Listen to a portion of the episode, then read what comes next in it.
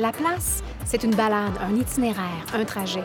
La place, c'est un quartier, des rues, des maisons historiques, des joyaux architecturaux. La place, c'est des cafés, des microbrasseries, des restos, des bistrots. La place, c'est des théâtres, des musées, des églises. La place, c'est des gens, des résidents et des bâtisseurs d'hier et d'aujourd'hui. La place, c'est un podcast animé par un historien, une artiste et un idéateur. Dans cet épisode, La place, c'est le ravin Mill Creek à Edmonton. Cet épisode spécial a été enregistré devant public le 31 janvier 2019 au Café Bicyclette de la Cité francophone lors du festival Canoë Volant. Bonsoir, bienvenue, bienvenue à la place podcast. Ce soir, enregistrement devant public, devant vous, pour un épisode tout spécial euh, consacré au ravin Mill Creek. On connaît tous, on aime tous, j'imagine, le ravin Mill Creek quand on, vit à Edmonton. Et il fait partie intégrante du festival Flying Canoë Volant. Alors, c'est pour ça qu'on a choisi de faire ça euh, ce soir dans le cadre du festival. C'est le lancement du festival. On est jeudi soir, 31 janvier 2019. Enfin, on peut dire le temps parce que c'est pas grave, les gens vont savoir qu'on a, qu'on a filmé ça, qu'on a enregistrer ça durant le festival. Alors, on a une émission spéciale pour vous. On est ici pour euh, euh, vous raconter euh, peut-être des secrets, peut-être des histoires que vous ne connaissez pas à propos du ravin Mill Creek. Normalement, notre émission, notre pod- podcast se passe, en fait, c'est une balade dans un quartier. On se promène, on, on voit les choses. Là, c'est un petit forfait, un petit concept un peu différent où on n'est pas dans le ravin. Mais je pense qu'on va essayer de vous le faire revivre et on vous invite, après notre podcast, à aller vous promener, évidemment, pendant le festival. Il y a toutes sortes de choses qui se passent. Ronald va nous en parler un petit peu plus tard, mais euh, ça vous donnera peut-être une nouvelle euh, perception, une nouvelle vision de, du ravin Mill Creek. Puis, Et on, de- on devrait se présenter. Ben oui, ben c'est ça. Donc, normalement, on commence chacun de nos épisodes dans un café et on termine dans un bistrot, un bar, un pub. Là, on fait tout en même temps. On a déjà bu notre café plus tôt aujourd'hui, puis on s'est dit qu'à cette heure-là, ça ne devrait pas être une bonne idée de consommer de la caféine. Donc, euh, on finit et on commence euh, dans un café-bar. On est au Café Bicyclette à la Cité francophone à Edmonton. Et le Café Bicyclette, ben, c'est le café de la Cité francophone. C'est un des, beaux cafés. D'ailleurs, on n'en a pas parlé dans notre épisode sur Bonnie Doon parce qu'on se réservait euh, le, projecteur pendant cet épisode-ci. Donc, ben, comme on va parler de ce qu'on boit, ça, j'en profite pour euh, présenter mes acolytes. Moi, mon nom est José Thibault, mais j'ai avec moi Denis Perrault et Ronald Tremblay. Bonjour José. T'as dit Bonjour. bien, t'as dit bien acolyte, hein? Acolytes. OK. Pas Alco- alcoolique. Ben, euh, alco- oui, alcoolique, acolyte, acolyte. ben, mm, Oui, quoique, parce qu'on fait un peu un spécial aujourd'hui. Là, Oui. on, est, on est très saisonnier dans notre, oui, dans notre approche. oui. Ben, d'habitude, on, on boit souvent des bières locales. hein. On essaie de faire connaître à, à nos auditeurs euh, des bières euh, brassées en Alberta, mais je pense que c'est le cas encore ce soir. Denis, tu es allé chercher nos drinks. Fait présente-nous Ouais, ça. ben, ce, que- ce que je connais de ça, puis je vous laisse compléter le portrait, mais c'est Ah euh, un whisky fait par euh, un brasseur. Non, c'est pas un brasseur lorsqu'on parle de, de fort, hein? C'est un. Un disti- une distillerie. Merci. Une distillerie de Strathcona. Oui. Euh, et puis, c'est un whisky à l'érable euh, qu'on appelle un sortilège. Oh! Le sortilège? Mais là, OK. Oui. Ouais, OK. Vas-y.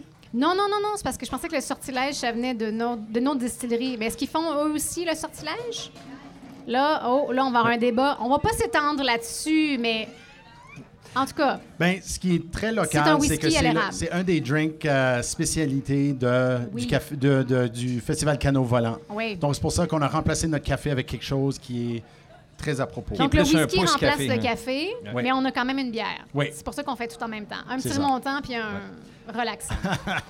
Mais on, on va peut-être on va peut-être les toaster en partant. ben oui, ben toastons, toastons. Ben, tout Donc, hey, a- à la bonne vôtre au Canada. Ouais. la place. Bon festival, canoë volant. Ouh, santé. Faut dire aussi, José, juste parce que j'ai. Oh, c'est bon. Ouais. C'est bon, hein? Oh, Très oui. bon. C'est trop bonbon. bon. Bon, bon, bon, J'en bon, bon, mettrais sur mes toasts, excepté que Ouais. hein, ça, ça goûte l'érable aussi. Oh, mais Une autre chose qui est unique dans la présentation d'aujourd'hui, si je peux, c'est normalement, ce que vous allez entendre, c'est le, la- la- le produit d'un montage d'environ 6 heures et demie de balade qui se compresse en 40 minutes.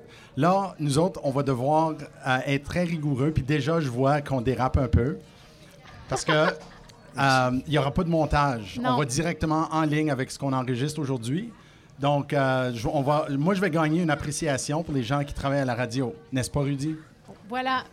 Vive le live. Le live. Normalement, on ne fait pas du live. Euh, Denis dit 6 heures qu'on fait 40 minutes. Bon, ben, c'est plutôt 4 heures puis on fait deux épisodes de 55 minutes. Mais en tout cas, quelque chose comme ça. Mais parlant de montage, ça nous rappelle qu'on n'a pas présenté euh, notre cher Isaël Huard qui est aux consoles ce soir à l'enregistrement au Facebook Live. Alors, allô, Au régie- à la régie. régie, à la réalisation, il fait tout aujourd'hui. Homme à tout faire. Et Dominique Roy, qui est aussi notre acolyte alcoolique, euh, et, et pas ici, euh, malheureusement, ce soir. Il va venir nous rejoindre peut-être, mais très occupé avec son autre job. Mais, Dominique, aime toujours son petit jus d'orange, je pense que le sortilège lui plairait. Oui, ben quand il va arriver, on va y en payer un. Alors, ben, parlons quand même un peu du festival, euh, le Flying Canoë Volant, euh, parce que c'est un festival qui vraiment de plus en plus euh, connaît une très grande popularité. Mais on a un petit historique à vous faire quand même par rapport à ce festival. Ronald, à toi la parole. Mais le, le canot volant, bien, c'est c'est la réincarnation d'un euh, d'un autre festival qui s'appelait Winterlight Festival. Euh, c'est un, un festival qui est qui n'existe plus puis qui, est, qui, est- qui a été un peu victime de, de son succès. Euh, c'est un, un projet pilote qui avait commencé en 2008. Ça devait être un projet de trois ans. Ça a été un projet au fait de, trois ans qui s'est étiré à quatre ans.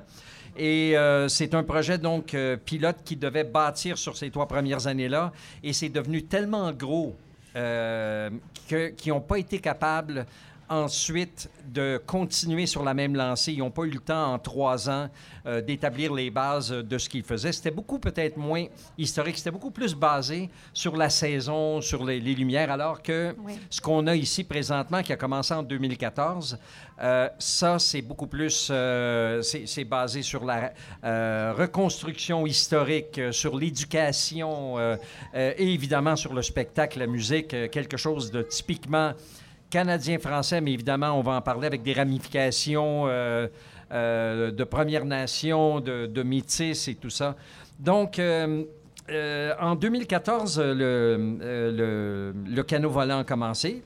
Et déjà en 2015, il y avait 12 000 personnes qui, euh, qui déambulaient ici sur le terrain.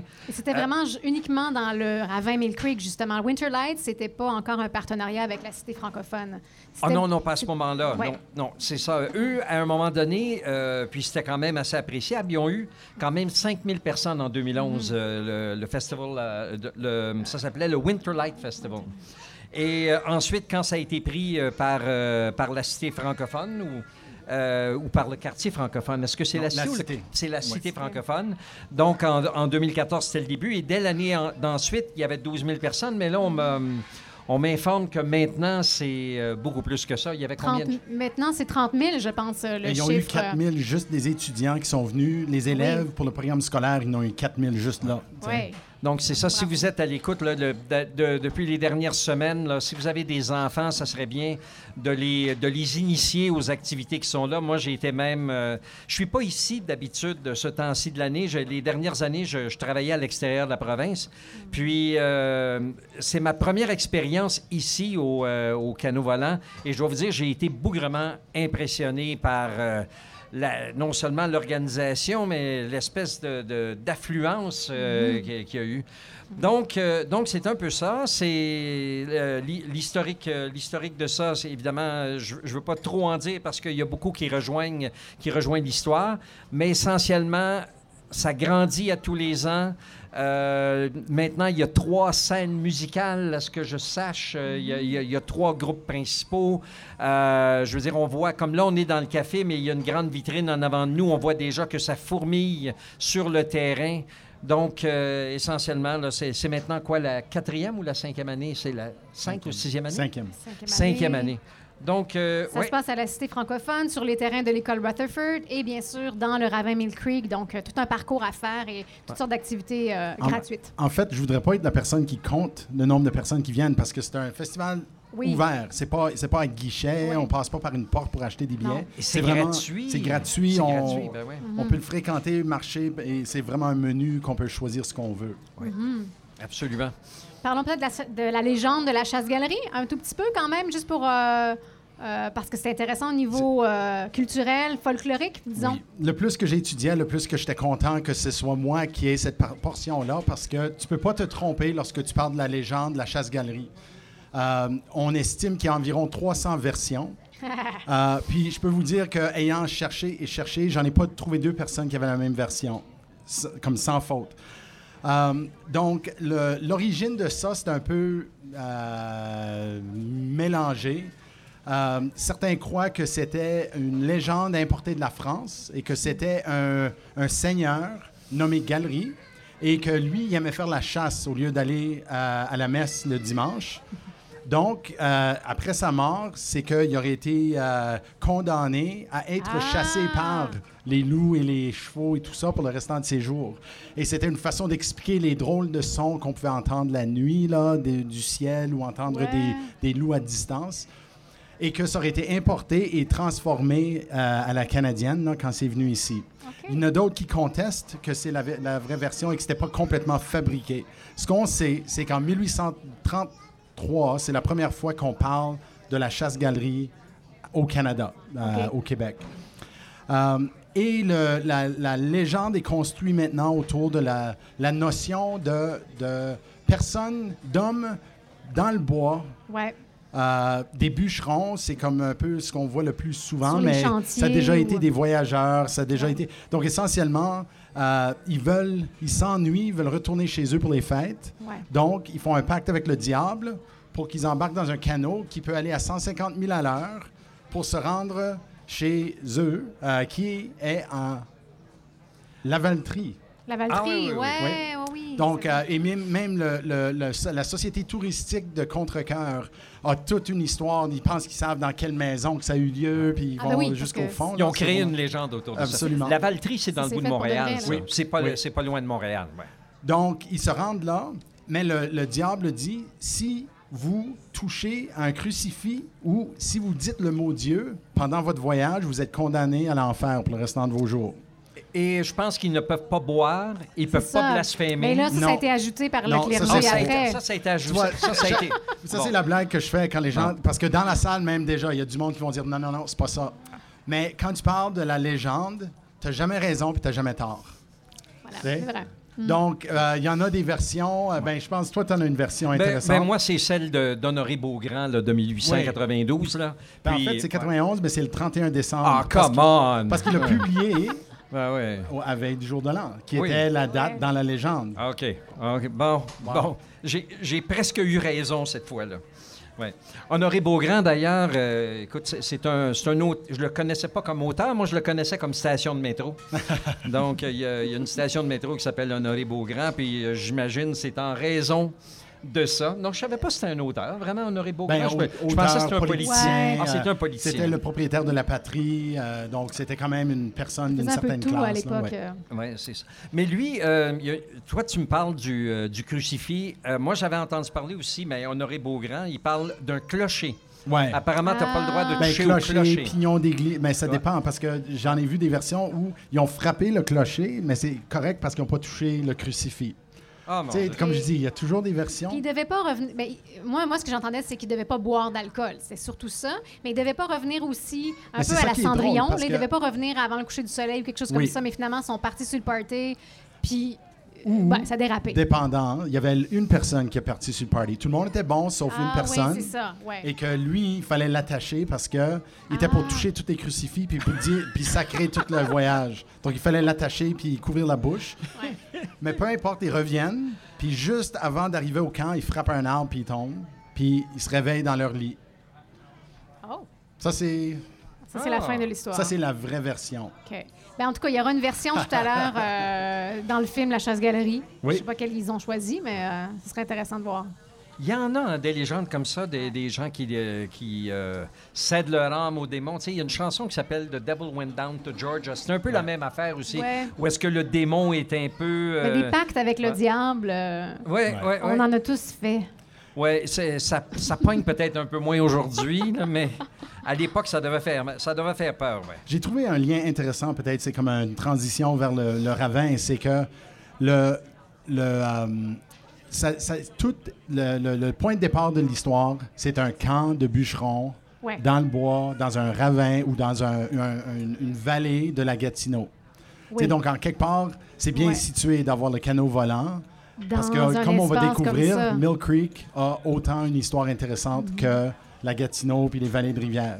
Tout à fait. puis les- les- et qu'il y avait des camps de travail, etc., ici aussi. Oui, ah, bon lien, bon lien, bon, bon segway. Mais justement, parlons-en du ravin Mill Creek, on est ici pour ça. Euh, on dit souvent que le, trésor, le secret le mieux gardé de la ville d'Edmonton, c'est la vallée. C'est la River Valley, si on le dit euh, comme on le parle ici. Le plus grand parc urbain au Canada, 160 km de pistes cyclables et pédestres entretenues, vingtaine de parcs. Mais vraiment, le ravin Mill Creek, certainement pour les Edmontoniens, surtout les gens qui vivent euh, dans peut-être le quartier Strathcona ou Ritchie ou Bonnie Doon ou King Edward Park, ça fait partie de nos vies, c'est notre cour arrière. hein. Donc, euh, je pense qu'on a tous des petites histoires par rapport au ravin, des moments clés, des moments importants de nos vies qu'on a, qu'on a vécu là. On passe à travers souvent. C'est une oasis de verdure, de paix, de tranquillité. On oublie qu'on est en ville. C'est quand même magnifique de descendre quelques, quelques mètres comme ça et d'être, euh, n'avoir plus l'impression d'être en ville. On est quand même très chanceux. Euh, pour situer un peu les gens qui connaîtraient moins le ravin Mill Creek, en ce qui concerne les limites géographiques du ravin, bon, bien évidemment, c'est du côté sud, de la rive sud de la ville d'Edmonton. Euh, J'y parlais du Bonnie Doon, côté est, Old Strathcona, côté ouest, Ritchie, côté ouest. En tout cas, c'est les- vraiment les quartiers qui l'entourent. Euh, ça part évidemment de. Ben, ça, se jette dans la rivière Saskatchewan-Nord, mais ça prend sa source vraiment très, très au sud. En fait, quand on regarde sur Google Maps, c'est assez intéressant parce que le petit, le petit ruisseau, là, on le voit continuer. Oups, parfois, il disparaît. Donc, il a été enfoui sous terre à bien des endroits, surtout dans le quartier industriel euh, au sud de Argyle. Mais puis il semble aussi faire deux, deux branches là, à un moment donné, mais il ressort à Millwoods. Donc il est très très, on ne sait pas il s'arrête où. Ben, ça se rend presque jusqu'au Henday. Bon voilà. Quand on va mais dans le sud-est de la c'est ville, quand là, même ça touche impressionnant. presque à- Ouais. au Henday. Comme il y a un petit bout, je pense que c'est une genre de forêt scientifique là, où ils- Ouais. ils poussent des arbres d'un certain. Ça, c'est le seul euh, entre le Henday puis le bout du ravin Mill Creek. Est-ce qu'il y a quelqu'un qui sait combien de kilomètres en tout? euh? J'ai pas trouvé, on n'a pas trouvé de données là-dessus, on ne sait pas Wow. trop. Mais c'est sûr Je que pas nous. que c'était si grand que ça. Ben non, c'est très, c'est vraiment, euh, ça, ça- oui, ça, ça- ça prend sa source d'assez loin. Mhm. Aujourd'hui, nous, on parle vraiment plus du parc, donc de ce qui est, ce qui est- ce qui est devenu un parc, le Mill Creek euh, Ravine Park. Euh, ça, disons que ça part de la rivière North Saskatchewan et ça va à peu près jusqu'à Argyle. C'est vraiment la, zone qu'on va, qu'on va- dont on va parler aujourd'hui. Euh, D'où vient le nom Mill Creek?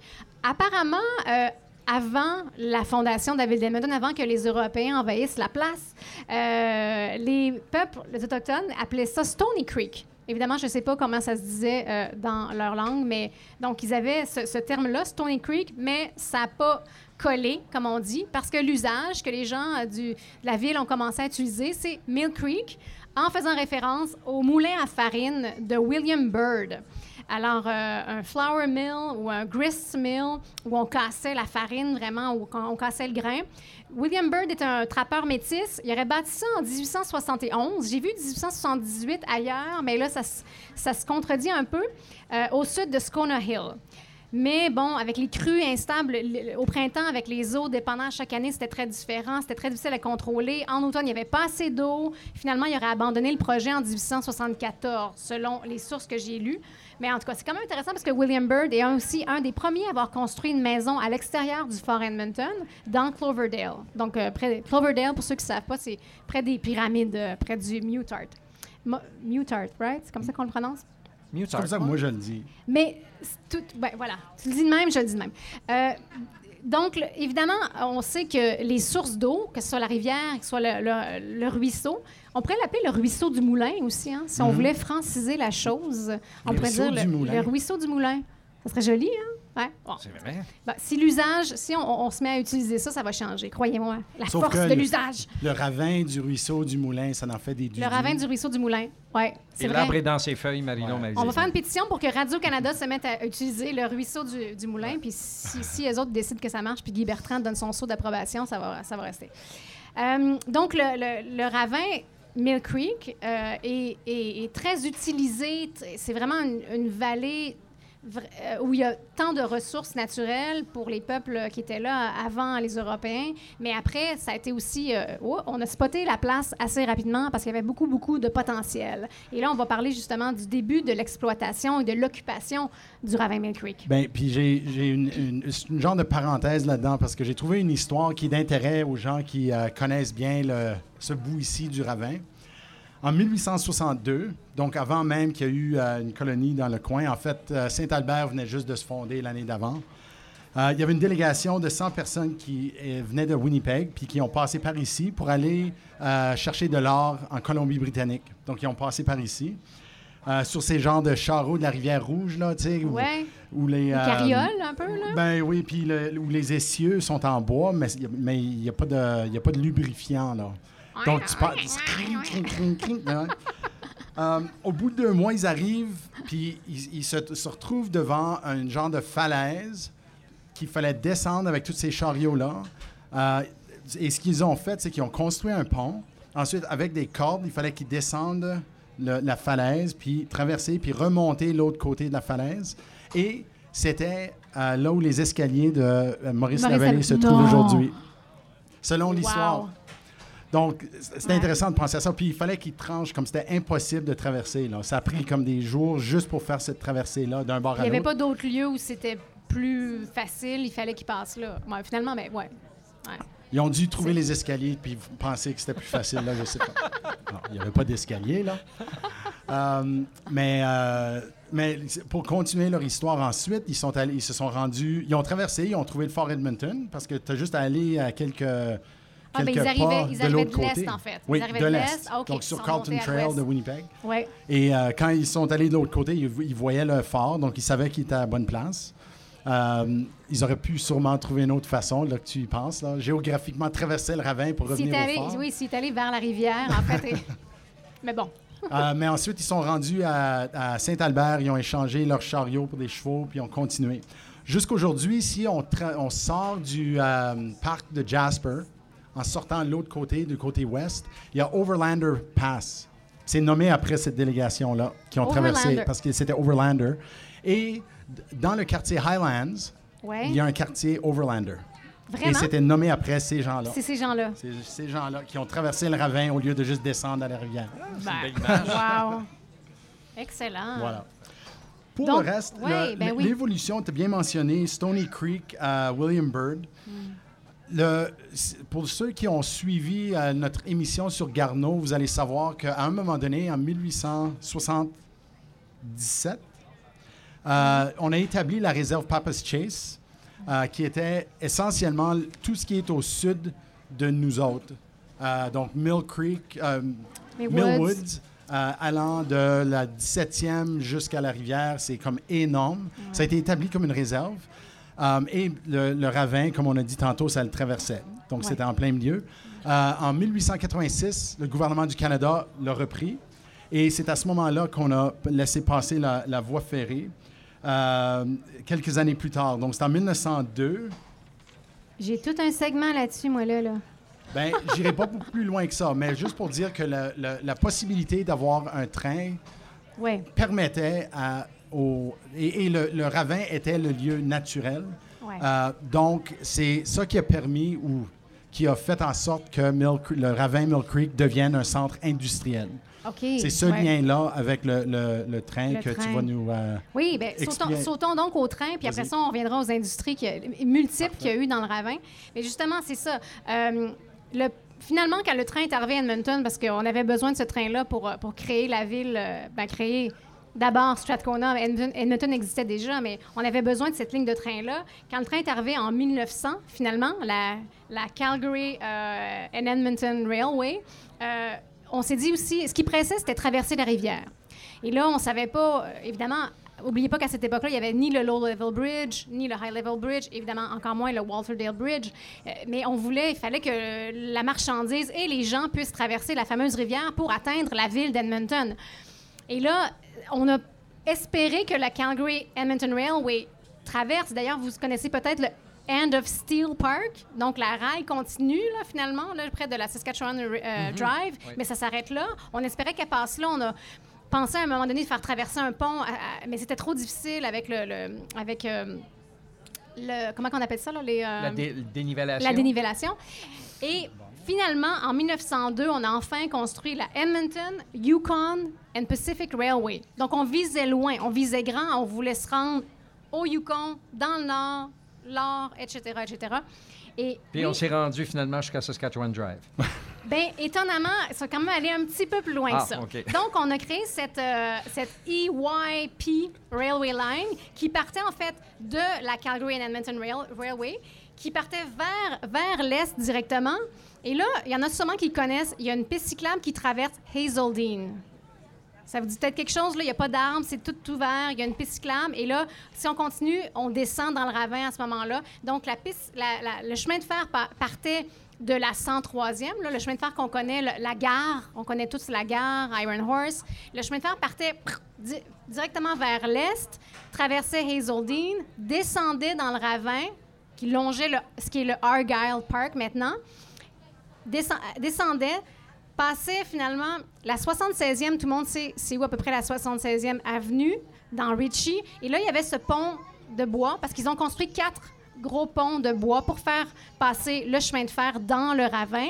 Il en reste plusieurs encore. Ils ont été rénovés d'ailleurs tout récemment. Le plus gros, le mieux connu, et même une, ressource historique déclarée par la ville d'Edmonton depuis 2004, euh, celui-là est juste à côté de la 76e avenue. Il existe toujours. Donc le train passait là. Et là, après, la piste cyclable principale qui est du côté ouest du ruisseau, je ne sais pas si ça vous dit quelque chose, là, qui longe vraiment le ravin, ça, c'était carrément le chemin de fer. Donc, vous êtes passé là à pied, en vélo, sûrement des maintes et maintes fois. C'était vraiment la, la, rail de, le- la rail du chemin de fer et euh, qui allait finalement jusqu'au bout, qui traversait euh, ce qui est maintenant Co- Connors Road et tout, pour aller rejoindre le Low Level Bridge, traverser le Low Level Bridge. Alléluia, on avait enfin un train qui traversait la rivière.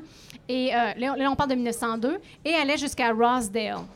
Rossdale, où il y avait aussi toutes sortes d'industries, évidemment. Et là, euh, rendu, et là, par étapes, euh, Il y avait l'industrie de la bière, hein, Rosedale oui, aussi? Ouais, oui, il y avait une, une brasserie. Euh, en 1906, on a allongé cette ligne de chemin de fer et là, on allait jusqu'à la Malting and Brewing Company de William Shepard, donc la Molson Brewery. euh, le, quartier, le quartier maintenant de la brew- le. Brewery District en- dans Oliver. Donc, la, donc, le train passait finalement dans Rosedale, continuait, passait sous le High Level Bridge, remontait près de Victoria Park, si ça vous dit quelque chose, où il y a un golf, et doucement, ça remontait pour finalement les reprendre probablement autour de la, la 122e rue et monter jusque à- Oliver. Et finalement, avec le temps, on a allongé encore cette route-là, ce- ce- cette rail de chemin de fer pour aller jusqu'au nord, passant à côté du cimetière Saint-Joachim, passant à côté de l'aéroport municipal, jusqu'à la Yellowhead. Et là, finalement, ça se connectait à la Canadian Northern Railway qui amenait finalement nos passagers jusqu'à Stony Plain ou à Spruce Grove. Apparemment, c'était une ride de 90 minutes de faire tout ce chemin-là. C'est dur de visualiser, mais si vous voulez vous amuser, prenez Google Maps et regardez les sentiers où on voit très bien dans le Mill Creek, les sentiers euh, pédestres et cyclables sont dessinés et c'est carrément l'ancienne ligne de chemin de fer. Et, quand, et même quand vous débarquez dans Rosedale et vous continuez, on la voit un petit peu, cette, cette ligne de chemin de fer. Il y a des traces encore de cette ligne de chemin de fer, justement, derrière le Royal Glenora Club. Euh, le- il y a- il y a le... Il y a le golf, il y a le parc Victoria, il y a ça. Et il y a une piste cyclable là, qui, qui monte. C'était la, la, la, la, rail de chemin de fer. C'est quand même assez fascinant d'imaginer ce train.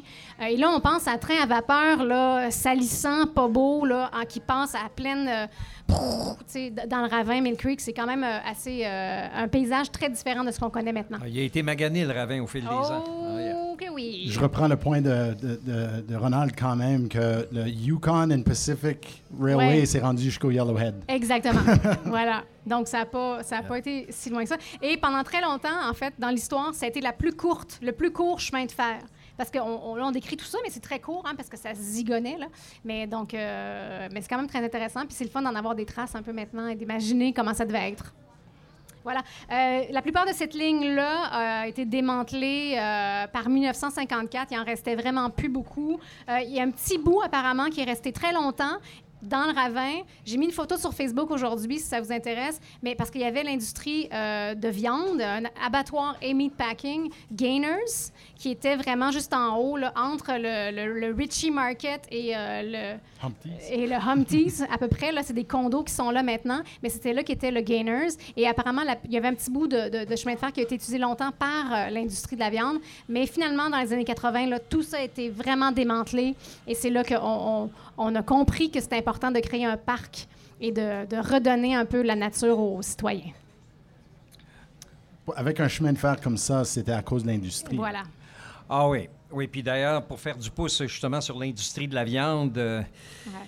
ben, José, vous, a- vous avez fait une belle description, puis il y a des belles images là-dedans de trains, puis de boucanes et tout ça. Malheureusement, euh, quand ça Ben- vient le temps des, euh, des manufactures, des, des- de traitement de la viande et tout ça, d'empaquetage, euh, les images sont un peu moins belles. C'est que...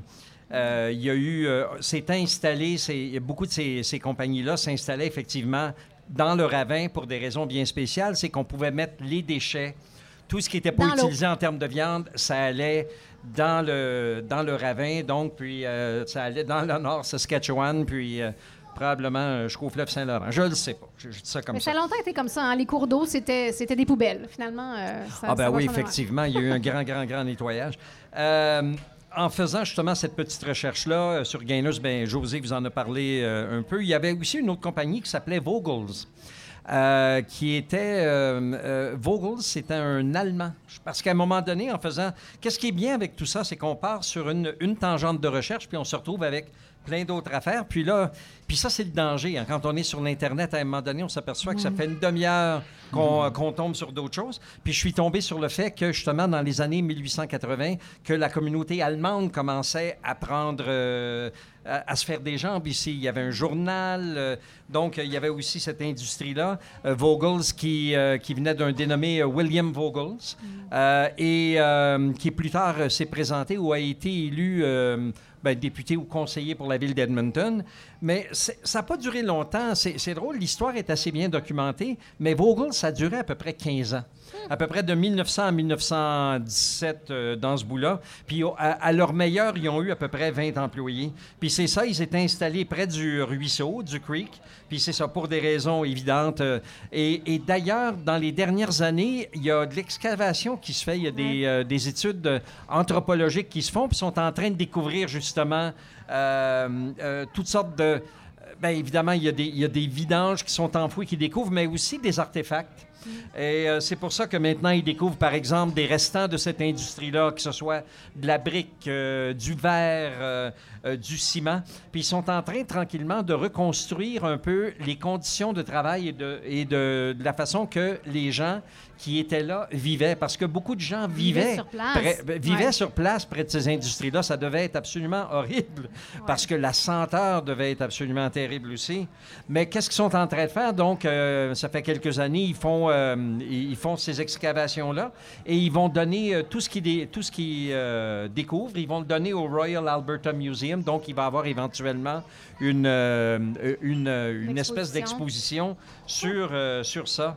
Donc, euh, ça, c'est pour Vogels, mais aussi une affaire que, que j'ai découvert pendant que j'ai fait la petite recherche au fait cet après-midi, c'est qu'il y avait aussi des mines. Il y avait des mines, mais, mais c'était pas, régularisé. euh, ça, ça, ça, ça même fini par causer certains problèmes. C'est que euh, je- on avait, euh, comment ça s'appelait? Non, ça s'appelait des gopher hole Ouais. mines. Qu'est-ce que c'était? C'était des gens qui s'improvisaient, euh, qui Ils s'improvisaient voyaient, mineurs, puis ils qui voyaient du faisaient- charbon, ils disaient il je vais du aller charbon, chercher il- du charbon. ouais, il, il ramassait ça avec une Ben, pelle, donc faisait plein de trous. C'est ça, il allait à la falaise, Oui. puis en voyant, il pouvait voir les veines C'est ça. de charbon, puis il, euh, il euh, le sortait en créant des trous Ouais. qui pouvaient aller jusqu'à 30 mètres de creux. Oh, quand même, hein, ouais. Ils cherchaient leur propre mercure pour enlever le charbon de, de tous les autres produits minéraux qu'il y avait là-dedans.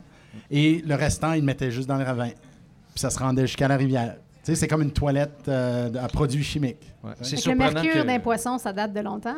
hein? C'est surprenant que ça soit si beau aujourd'hui parce qu'il n'y a vraiment pas eu un, Mais c'est un bon départ. mais c'est quand même connu comme étant Ouais. le ruisseau le plus pollué de la ville d'Edmonton. Même l'est jusqu'à toujours, aujourd'hui, ouais. juste avec les restes. Ouais. Puis le fait que les origines sont quand même dans des zones industrielles. Ouais. Tu sais, les cours d'eau passent par là. là. Ouais. Mais les, les mines euh, Gopher Hole aussi, qu'est-ce qui, qu'est-ce qui arrivait avec ça? C'est que ça, ça créait des, euh, des possibilités d'affaissement. Et au fil des ouais. ans, je pense qu'en date d'il y a à peu près 30 ou 40 ans, il y avait 90% des trous qui s'étaient euh, qui, qui avaient été faits, donc il y a eu des affaissements. Donc au moins, on savait où c'était.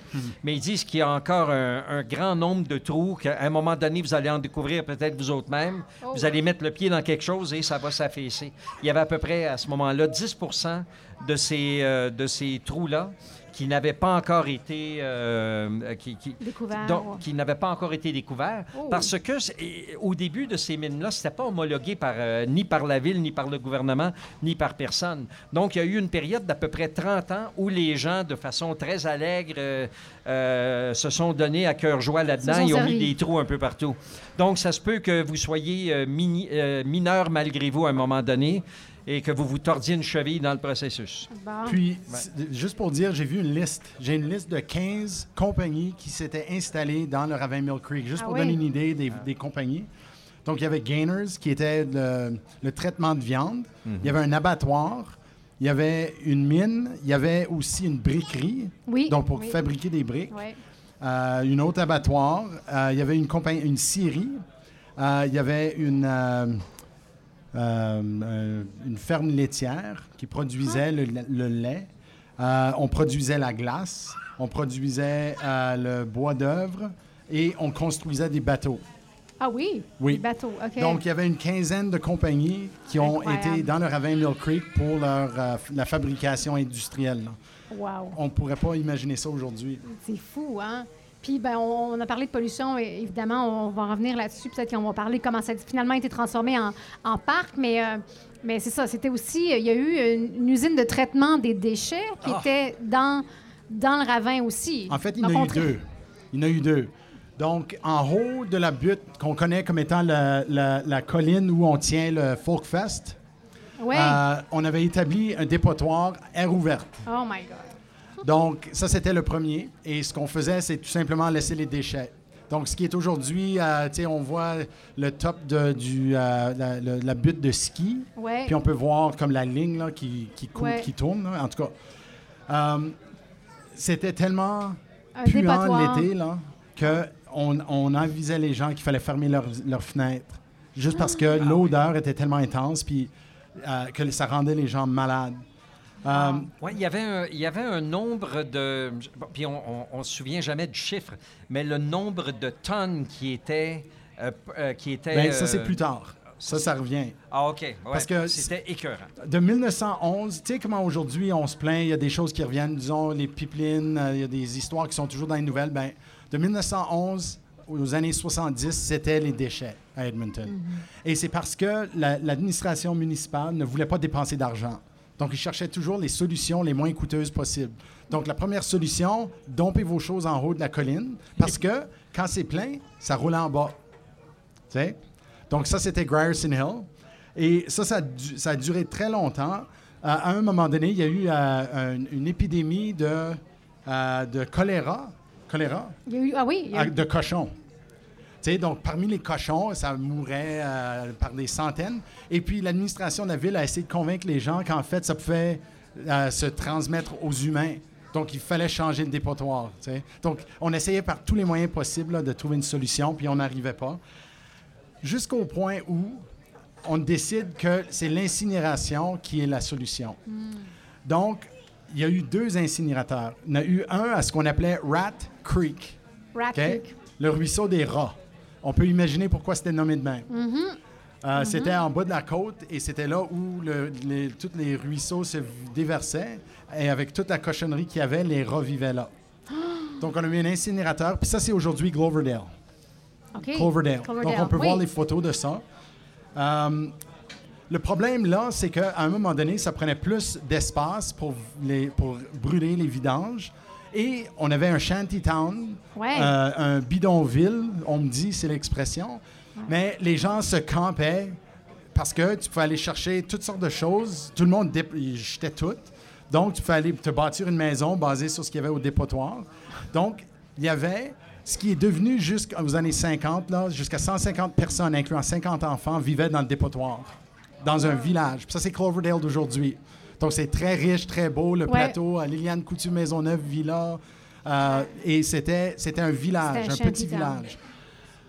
Euh, ce qu'on a fait, c'est que on a dit, il y a eu- ça prend tellement plus de volume qu'ils ont bâti, et c'est là que tu parles, on a bâti un incinérateur industriel. Cet incinérateur-là brûlait 290 tonnes de vidange par heure. Ça Par brûlait par heure. Oui. Il y avait des lignées de 40 euh, camions de vidange, là. C'est vrai. Parce Ouais. qu'il allait chercher, il revenait, il allait chercher, il revenait. Ouais. C'était On- constant, c'était 24 heures par jour. On a dit c'est une industrie très propre, c'est à col blanc. Parce que tu as juste à être dans ton petit shack, puis tu joues avec les manivelles. Puis tu as juste à ramasser les vidanges, puis le mettre dans le feu. Puis, Qui brûlait à 1800 degrés Fahrenheit. oh my God. Wow. Mais tout le monde disait, ben, ça va- il y a, il y a quelqu'un même qui a dit que euh, tu, pouvais, tu pouvais brûler un grand cheval et ça sentirait l'eau de Cologne. Tellement qu'il était convaincu qu'on ferait juste vaporiser tout. Comme il, disait, il n'y aura au- rien qui va rester tellement que ça va être chaud. Juste pour vous dire que ce que ça créait au lieu, c'était des nuages de neige noire. il, y a, il y a un reportage dans l'Edmonton Journal à Strathern d'une femme qui dit Ma maison, ma cour, c'est l'été, c'est couvert, couvert de neige noire. De cendres. Il y avait comme une, une- un entonnoir pour les animaux, il y avait un, un entonnoir pour les déchets. C'était dégueulasse. Ça, ça donne plus ou moins le goût de- d'y aller même aujourd'hui. Hein? je- Ben, aujourd'hui, on est revenu au landfill. Oui, Parce que c'est ce qui coûte le moins cher puis Ouais. le plus facile à s'en défaire sans que ça crée toute cette pollution-là. Donc ça, ça a duré jusqu'aux années 1970. Puis là, finalement, ils ont dit, on peut plus... Ça n'avait pas de sens. Euh, Il y avait un gars qui a raconté l'anecdote que quand euh, euh, ton, ton héros et idole euh, Leonard Cohen Oui. a écrit Euh, euh, Sisters of Mercy. Sisters of Mercy, Yeah. qui était dans le hôtel McDonald's, que de sa fenêtre, il pouvait voir l'incinérateur. La ville d'Edmonton essayait carrément de promouvoir l'incinérateur comme un site touristique. Ils ont dit, du centre-ville, tu peux voir la merveille d'ingénierie qui est l'incinérateur à Wow. 290 Non. tonnes par heure de déchets. Est-ce que tu as vu des photos? Est-ce qu'on a des photos? il y a des de- photos. OK, il faut si vous cherche cherchez, ça. il y, a- il y a un gars qui est venu ici des États-Unis, puis il a dit euh, euh, This town's a dump. Puis la personne à qui il a parlé était un historien, puis il a dit En fait, on en est très fiers. Donc, si vous, si vous faites la recherche This, euh, This town is a dump Edmonton, vous allez Ouais. trouver un article à trois, euh, comme trois parties qui Ouais. raconte tout ça. C'est de là que je l'ai pris. Euh, puis c'est un gars qui a fait, puis les photos sont incroyables. C'est vraiment quelque chose. Wow. Les- le- le- c'était un incinérateur à cinq étages. C'était si gros que ça, l'édifice. Il, il reste absolument rien de ça. Ils ont Non. tout défait. Non, c'est tout en incroyable. dessous de... Clo- euh, non, là, ça, ça serait en bas de... Ça serait où le Edmonton Ski Club est aujourd'hui. Oui, la- oui, la station de ski.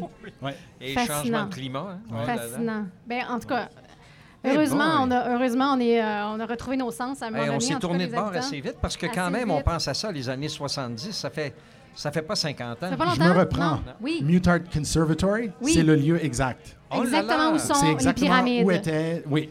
Donc, les pyramides ont été construites là où on avait l'incinérateur avant. L'incinérateur Qui est quand de- même en bas de la côte. Qui- là, et qui devait être Ouais, ouais, vu d'un peu partout, parce qu'on Ouais. s'entend que c'est ça. Oui, Donc, euh, un c'est nouvel vrai. icône. Un nouvel icône, l'incinérateur de cinq étages. Rapidement, parce que tu as parlé des euh, bidonvilles. Donc, Oui. donc, oui, donc il y avait toutes ces industries-là, mais on vivait aussi, en fait, beaucoup de gens vivaient près de leur lieu de travail. Oui. Ils vivaient donc dans le ravin.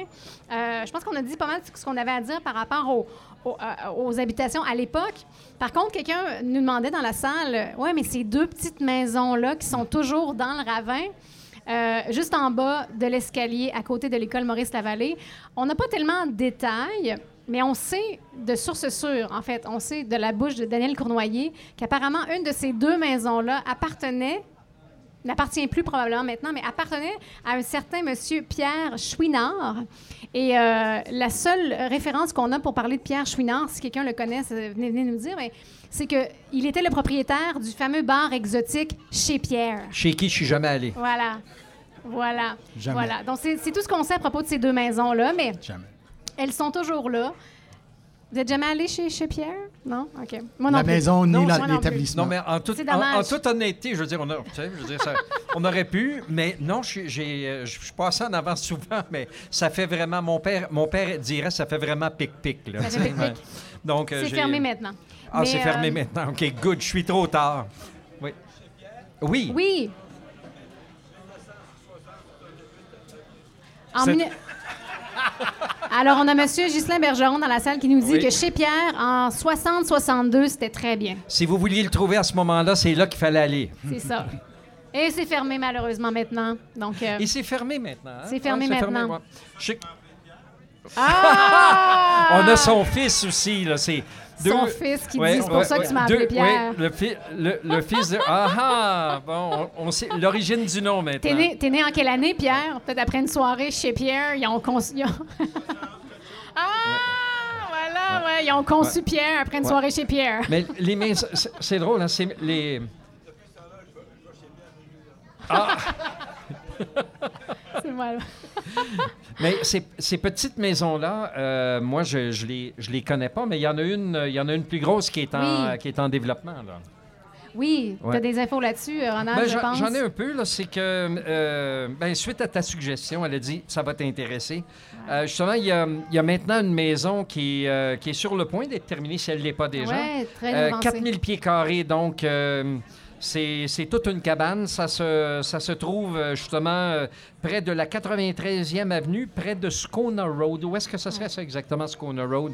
C'est dans quel... c'est ce qui monte finalement quand tu arrives du, Ouais. du centre-ville, ça monte comme ça, le Ah. Pioneers Club proche, avant de, ça. re- de rejoindre la 99e et la Saskatchewan Drive. Oui, c'est ça. Bien, la, la ville, euh, la ville a eu l'option d'acheter ce terrain-là, puis euh, ils ont décidé de ne pas le faire. Et pourtant, suite à ça, euh, le, le- même que ça a été soumis à une autre espèce de, de- de- de- d'examen par la Mhm. ville, et encore la ville n'a pas réagi. Malheureusement. Et je pense que maintenant, le- le- l'entente, c'est que cette, ce mastodonte de maison-là, Mm. euh, on ne peut pas les condamner vraiment. Écoute, euh, vraiment, la ville leur a donné un- deux passe-passe. Donc, Ouais. Moi aussi, j'aurais fait la même chose. Mais euh, euh, apparemment que quand même, il y a une entente pour qu'il y ait un chemin qu'on ait euh, accès quand même, qu'il y, y a, une, il y a une, une Mais ce qui espèce arrive, d'accès c'est que son permis, hein. entrée d'auto, finalement, donne sur la piste cyclable. Donc, Ah. euh, c'est un peu étrange. C'est un peu pour ça aussi que les citoyens se sont mobilisés pour essayer d'empêcher la construction de cette grosse demeure, parce que c'est Ouais. vraiment une, une grosse maison. Mais finalement, euh, ils, ont, ils ont eu aucun recours et, et c'est fait. C'est en, train de se construire et voilà. Ce, ce monsieur-là, apparemment, a plusieurs enfants. Je pense qu'il y a comme quatre ou cinq enfants, puis il veut que ses enfants grandissent dans la vallée. Donc, euh, tant mieux pour lui. Mais la, la- la ville a une drôle d'historique autour de la question d'habitation. Oui. Comme on a mentionné bidonville tantôt, le- le- la façon que ça s'est réglé ça, c'est qu'en 49, il y a eu un incendie de quelque sorte, puis on dit c'est plus sécuritaire. Donc en 1950, ils disent on évacue tout le monde, Ouais. mais ils ont laissé une maison jusqu'en 65. C'est celle-là. Ah, non, Ah. l'adresse, c'est drôle parce que c'est 47 Connors Road, qui est Ah, plus une adresse comme tu peux plus ben repérer, ouais. repérer. Mais c'est en bas de, de Connors Road, puis tu peux voir une industrie d'un bord, la rivière de l'autre, puis il y a une maison en Encore plein milieu. maison, Donc, ouais, c'est ouais. comme s'il y a une résistance euh, historique Oui. contre la notion de- de- de- de- d'exproprier ou de s'imposer sur des acheteurs de maisons. Ouais. Mais là, évidemment, je veux dire, moi, je ne suis pas un expert en la matière, mais je vois aussi à quel point que ça commence à gruger sur les espaces verts. C'est-à-dire, on le fait ici, ça veut dire qu'éventuellement, on, on, a- on, pourra, euh, on pourra agrandir ça. Il y a des précédents. C'est un gros précédent. C'est 4000 pieds carrés de précédents ici. Ouais, là. ouais. Donc, euh, c- je pense qu'ils se sont euh, ils se sont appuyés sur le fait que ce terrain-là était déjà résidentiel, a été ça. passé de propriétaire à propriétaire, donc ils ne pouvaient rien faire. Je pense pas que la ville va permettre à ce qu'il y ait de nouveaux terrains alloués à la construction résidentielle. C'est bien, je pense que c'est bien protégé, mais bon, c'est dommage qu'ils n'aient pas bougé sur ce, ce front-là non plus. Mais euh, le temps passe très vite. On a, on a tant de choses à dire. Mais une autre chose intéressante que je voudrais peut-être raconter, c'est que justement, avant qu'on se réveille, là, que tout le monde se réveille, les citoyens et la ville, par rapport au ravin et par rapport à toute la vallée, finalement, pour en faire un parc urbain et quelque chose de, de- naturel et de- de- verre. Ben, dans les années 60, la Edmonton Transportation Department a proposé un projet d'autoroute connectant Cloverdale à Argyle. So, alors imaginez si ça avait passé, on aurait Un une autoroute dans notre ravin qui serait un Growth passerait. Road. Ça serait comme Growth Road. Ouais. Exactement. Euh, comme conducteur, c'est sûr que Growth Road, c'est agréable à prendre, ça tourne et tout, c'est joli. Mais si Growth Road n'avait pas d'autoroute, ça serait quand même un autre ravin magnifique où il pourrait y avoir vraiment des beaux, beaux espaces verts. Mais euh, ça a failli être le cas dans, dans le ravin Mill Creek, mais 30, euh, non pas 30 000, malheureusement, tr- euh, 3 000 personnes avaient signé une, une pétition.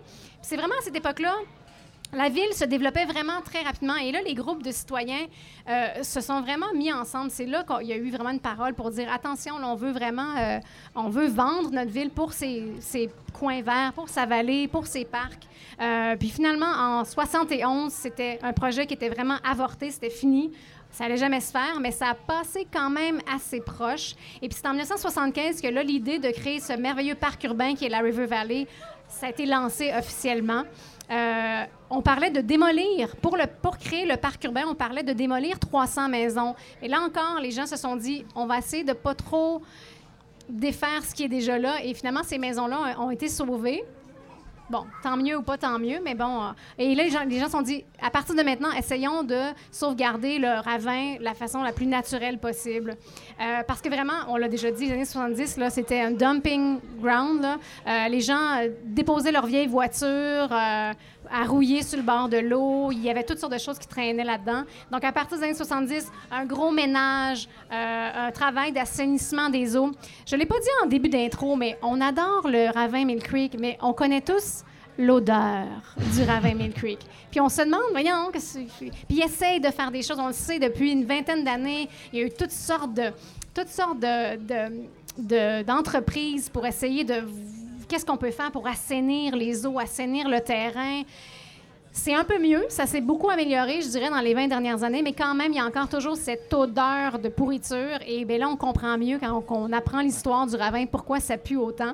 Mais quand même, c'est ça. Donc, depuis les années 80, ben, on a transformé euh, le chemin de fer en piste cyclable, on a créé d'autres pistes, on a, planté d'autres arbres, on a essayé autant que possible et on continue de faire. Il y a des travaux en ce moment même qui se font pour assainir l'eau.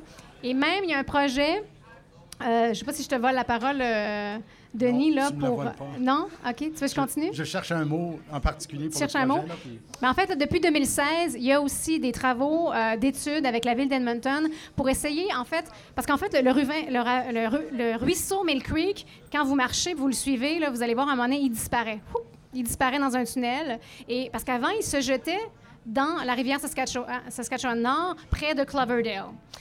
À peu près où est la Accidental Beach maintenant. Euh, mais là, il sort plus du tout là. Il a été euh, dévié dans des tuyaux et il sort vraiment je vous dirais, en dessous des grosses maisons qui sont en haut de la colline, là, juste de l'autre côté de Rosedale, sur la, en tout cas, je sais pas si vous voyez à peu près où. Quand on se promène près de l'eau, on le voit, là, cet immense tuyau, puis c'est là qu'il sort le ravin maintenant. Mais là, on aimerait le, re- le refaire, lui refaire reprendre son lit original, sa source originale, et qui se déverse vraiment dans la rivière Saskatchewan, dans Cloverdale. Donc ça, c'est un, c'est un gros projet parce qu'il faut trouver une façon aussi de le faire passer sous euh, les routes de Connors Road et tout ça. Euh, donc, euh, en tout cas, à suivre, croisons les doigts, suivons ça de près. Ce serait vraiment J'ai la bien. map- J'ai la map des trois, euh, des trois façons que Mill Creek a déjà déversé dans son histoire. Est-ce que tu vas Ah! montrer ça sur le podcast? Non, je te le montre. Mais si Ah, les gens veulent venir nous voir après, on a si des vous, vous êtes photocopies curieux, c'est ça. ici, mais le- Ouais. la façon que c'est fait tout de suite, c'est comme ça va, ça va, puis zing, direct Zing. à la rivière. C'est ça, C'est- exactement. Et c'est ça, ils appellent ça daylighting. Donc, si Ah, vous ça cherchez l'initiative de la ville, c'est appelé Edmonton Daylighting. OK. Euh, comme euh, la traduction, je l'ai cherchée, Euh, mais il n'y avait rien d'évident. là, non. Mais l'idée, c'est le de remettre à jour, c'est le ça. remettre au soleil, finalement. le- ouais. Ben, l'eau. Ouais. C'est de remettre l'eau l'eau. pour que l'eau soit plus souterrain. Ouais. C'est- Puis recréer en même temps l'habitat naturel, euh, espérer que la faune et la flore euh, indigènes, finalement, à- à- à- au ravin, euh, soient, soient recréées avec, avec c'est, ça. c'est sûr qu'on est très conscientisé, hein, beaucoup plus. là, Puis beaucoup de ce qu'on a Ouais. dit, euh, ça porte aussi sur les petites peut-être failles qu'il y a dans les systèmes, comme on a parlé de la grande maison, tout ça. On a parlé historiquement de ce qui est arrivé euh, euh, avec le déversement des, des, déchets et tout ça, des, des, des, entreprises de, pour, pour la viande, c'est ça. Mm-hmm. Mais moi, au fait, je suis arrivé ici dans, dans, à une époque où est-ce que on, comme on, euh, on, était sur la lancée d'une amélioration. Et je dois dire que malgré ça, puis c'était pas l'intention de, de, trouver les, les, petites bêtes, c'est juste que ça fait partie de l'histoire, mais je dois dire qu'Edmonton, c'est une des villes où est-ce que moi j'ai vécu qui est probablement la, la plus progressive, qui essaye vraiment de plaire à ses citoyens, des fois à fort prix. Euh, là, le centre-ville, c'est autre chose pour l'instant, mais ils ont cette espèce de souci-là, je, je, crois, des gens. Moi, c'est une, une ville quand même qui, euh, qui, a fait énormément de progrès, surtout si on se réfère à l'histoire. Il s'agit de regarder où est-ce que c'était il y a 100 ans pour s'apercevoir que, mon Dieu, même avec la population, il y avait, c'était pas une grosse population pendant toutes ces années-là. Et les gens ont réussi à se mobiliser pour faire quelque chose vraiment de bien comme ville. Mm-hmm. Alors voilà, est-ce qu'on... Bien, ben, bien, moi, je ne sais pas si euh, je, sais pas si c'est ben, si c'est le moment. Surtout si on s'en va, c'est probablement le moment, parce que sans ça, ça va être trop tard. Oui, on est rendu à l'heure de la petite conclusion. Ouais, euh, Mais euh, ben, il y a une chose qui me... Y a, en, faisant le tour là, comme ça pour cette rencontre-ci, puis en parlant de, justement du canot volant, je me suis aperçu qu'une des particularités d'Edmonton, c'est la célébration de l'hiver. Et ça, c'est une chose. Si vous venez à Edmonton, c'est une ville qui célèbre l'hiver. Et malgré la, malgré la légende, parce que moi, quand je suis venu ici, euh, il, y a, plus de 30 ans, on me disait, oh boy, premièrement, on me disait Edmonton. Ensuite, on me disait, tu vas geler à mort dix minutes après que tu es débarqué de l'avion, tout ça. Ce qui n'était pas vrai, parce que euh, moi, je vous dirais qu'il y a eu à peu près deux ou trois hivers que je qualifie d'invivables depuis que je suis ici. Tous les autres ont été très tempérés, très raisonnables euh, et tout ça. Puis, euh, je regardais aussi tous les festivals qu'on a. Évidemment, on a celui euh, auquel on vous convie aujourd'hui. Mais euh, aussi, si vous venez à Edmonton pendant le, mois de janvier, février, il y a le Deep Freeze aussi. Hein? Mm-hmm. Le Deep Freeze qui est, qui est dans le, qui est dans le centre-ville ici, euh, qu'on qualifie de festival d'hiver byzantin. Il a fallu que je regarde ce que ça voulait dire byzantin. Là, farfelu, bizarre, c'est quelque chose de vraiment hétéroclite. 12e édition en 2019. Ensuite, bien évidemment, il y a eu le Winter Light Festival qui est devenu maintenant euh, le canot volant. Euh, il y a le château de glace à, à, C'est toutes des choses, on dirait, qui se rejoignent dans le fond, mm-hmm. euh, parce que tous ensemble, à travers toute la ville, on célèbre l'hiver. Et le château de glace, là, qui est finalement 25 000 livres. oui, 25 000 livres de glace, ou 25 millions de livres de, glace. ouais, c'est ça, 10 000 tonnes de glace pour construire ça sur un arc. Aussi, il y a d'autres festivals. Il y a le festival Silver Skate. On a beaucoup de compétitions ici internationales de patinage. Les patinoires, il y en a à travers, le, il y en a à travers le, la ville. Ice on euh, White aussi. Et Ice on White, effectivement. le mot-clé, c'est Ice, je pense. Avec le Ice District, là, je sais pas. Je pense qu'on essaie de vraiment créer un branding de la ville d'Edmonton. Ah. Moi, je suis pas sûre que c'est la meilleure, la meilleure euh, direction, mais en tout cas. Moi, j'aime l'esprit de juste l'embrasser. Oui, oui, on ne changera pas. Oh non, non. Mais, ça ne changera pas le fait qu'on vivra l'hiver ici. Donc, tout aussi bien de sauter. C'est vrai, c'est très long. Fait que... Et évidemment, si on sort d'Edmonton un peu, puis un peu pas mal, il y a toujours le carnaval de Saint-Isidore. Ah ben oui, donc, pendant, pendant, pendant tout ce temps-là, le, mois de janvier, euh, à partir du mois de décembre jusqu'au mois de février, là, je veux dire, il fait bon vivre en hiver à Edmonton parce qu'il y a tout ça. Si on peut endurer le froid un peu, puis le froid, c'est vraiment pas un froid qui transperce comme euh, dans l'Est ou dans les maritimes. Donc, on peut vraiment célébrer l'hiver ici. Puis il y a beaucoup, il y a beaucoup de soleil aussi. Exactement. Donc voilà, je, m'en voulais de ne pas mentionner quand même, au moins le deep freeze. Oui, tant, de choses à faire en hiver, autre que le West Edmonton Mall. Hmm. Il y, a, le whisky aussi. On nous fait dire qu'il y a du whisky. Oui, d'ailleurs, euh, moi, j'ai fini ma shot. Là, puis, ah, euh, moi, j'ai pris mon temps. Moi, je le sirote. Je vais prendre deux, trois jours pour euh, le terminer. Donc, normalement, on boit une bière pour terminer. On a encore notre bière. On peut conclure un peu là-dessus. Oui. Mais, ben, je peux, ben, on peut faire comme à l'habitude, vu que c'est moi qui est allé chercher les trois. Oui. Il y, a deux, y a deux verres ou deux bières qui sont en fût. Oui. Euh, dont un- c'est toutes les deux par euh, Introvert, excuse, Situation Brewery. Situation, oui. Euh, et honnêtement, j'ai aucune idée qui boit lequel. On a deux qui boivent la bière à la- au blé, donc leur wheat ale. Moi, je pense que c'est une saison. Tu as pris une saison? c'est un thé saisonnant. Moi, je pense que c'est ça que j'ai, moi. OK. Ouais. Et il faut dire, euh, euh, Situation, c'est une bière. Euh, c'est une nouvelle compagnie à Edmonton qui a déjà remporté des prix euh, au niveau de la province, au niveau national. Donc, c'est dire qu'aussi qu'Edmonton, au niveau des microbrasseries, ça s'en vient très bien. Bien. Super. Ben moi, je ferais un toast au ravin parce que euh, je pense qu'on par- on était là pour parler du, ravin Mill Creek. Puis euh, il y a une petite place dans nos cœurs pour cet endroit-là, je pense. On a tous des bons souvenirs euh, euh, de ça. De, en tout cas, C'est- on va en créer encore en fin de semaine parce qu'on va aller s'y balader euh, pour voir les lumières et les différents spectacles du Festival Canoë Volant. Notre, notre ravin me fait penser à une ma tante qui t'a toujours pris pour acquis, puis elle te Ouais. raconte sa vie, puis tu découvres qu'elle a fait plein d'affaires. Oh, Hein, c'est un peu comme ça. C'est beau, ça. Oui. Puis on aime retourner la voir. Ouais. Absolument. On, gagne une appréciation. Ma tante Exactement. Ravin. Ma, Ma tante, ma. Ravin. Bon, ben. À ma tante. Au Ravin Mill Creek. Ah. Et merci à tout le monde d'avoir euh, assisté à cet enregistrement devant public. Vous avez été très gentils d'être là, très à l'écoute. Merci beaucoup. N'oubliez pas de l'écouter. Merci.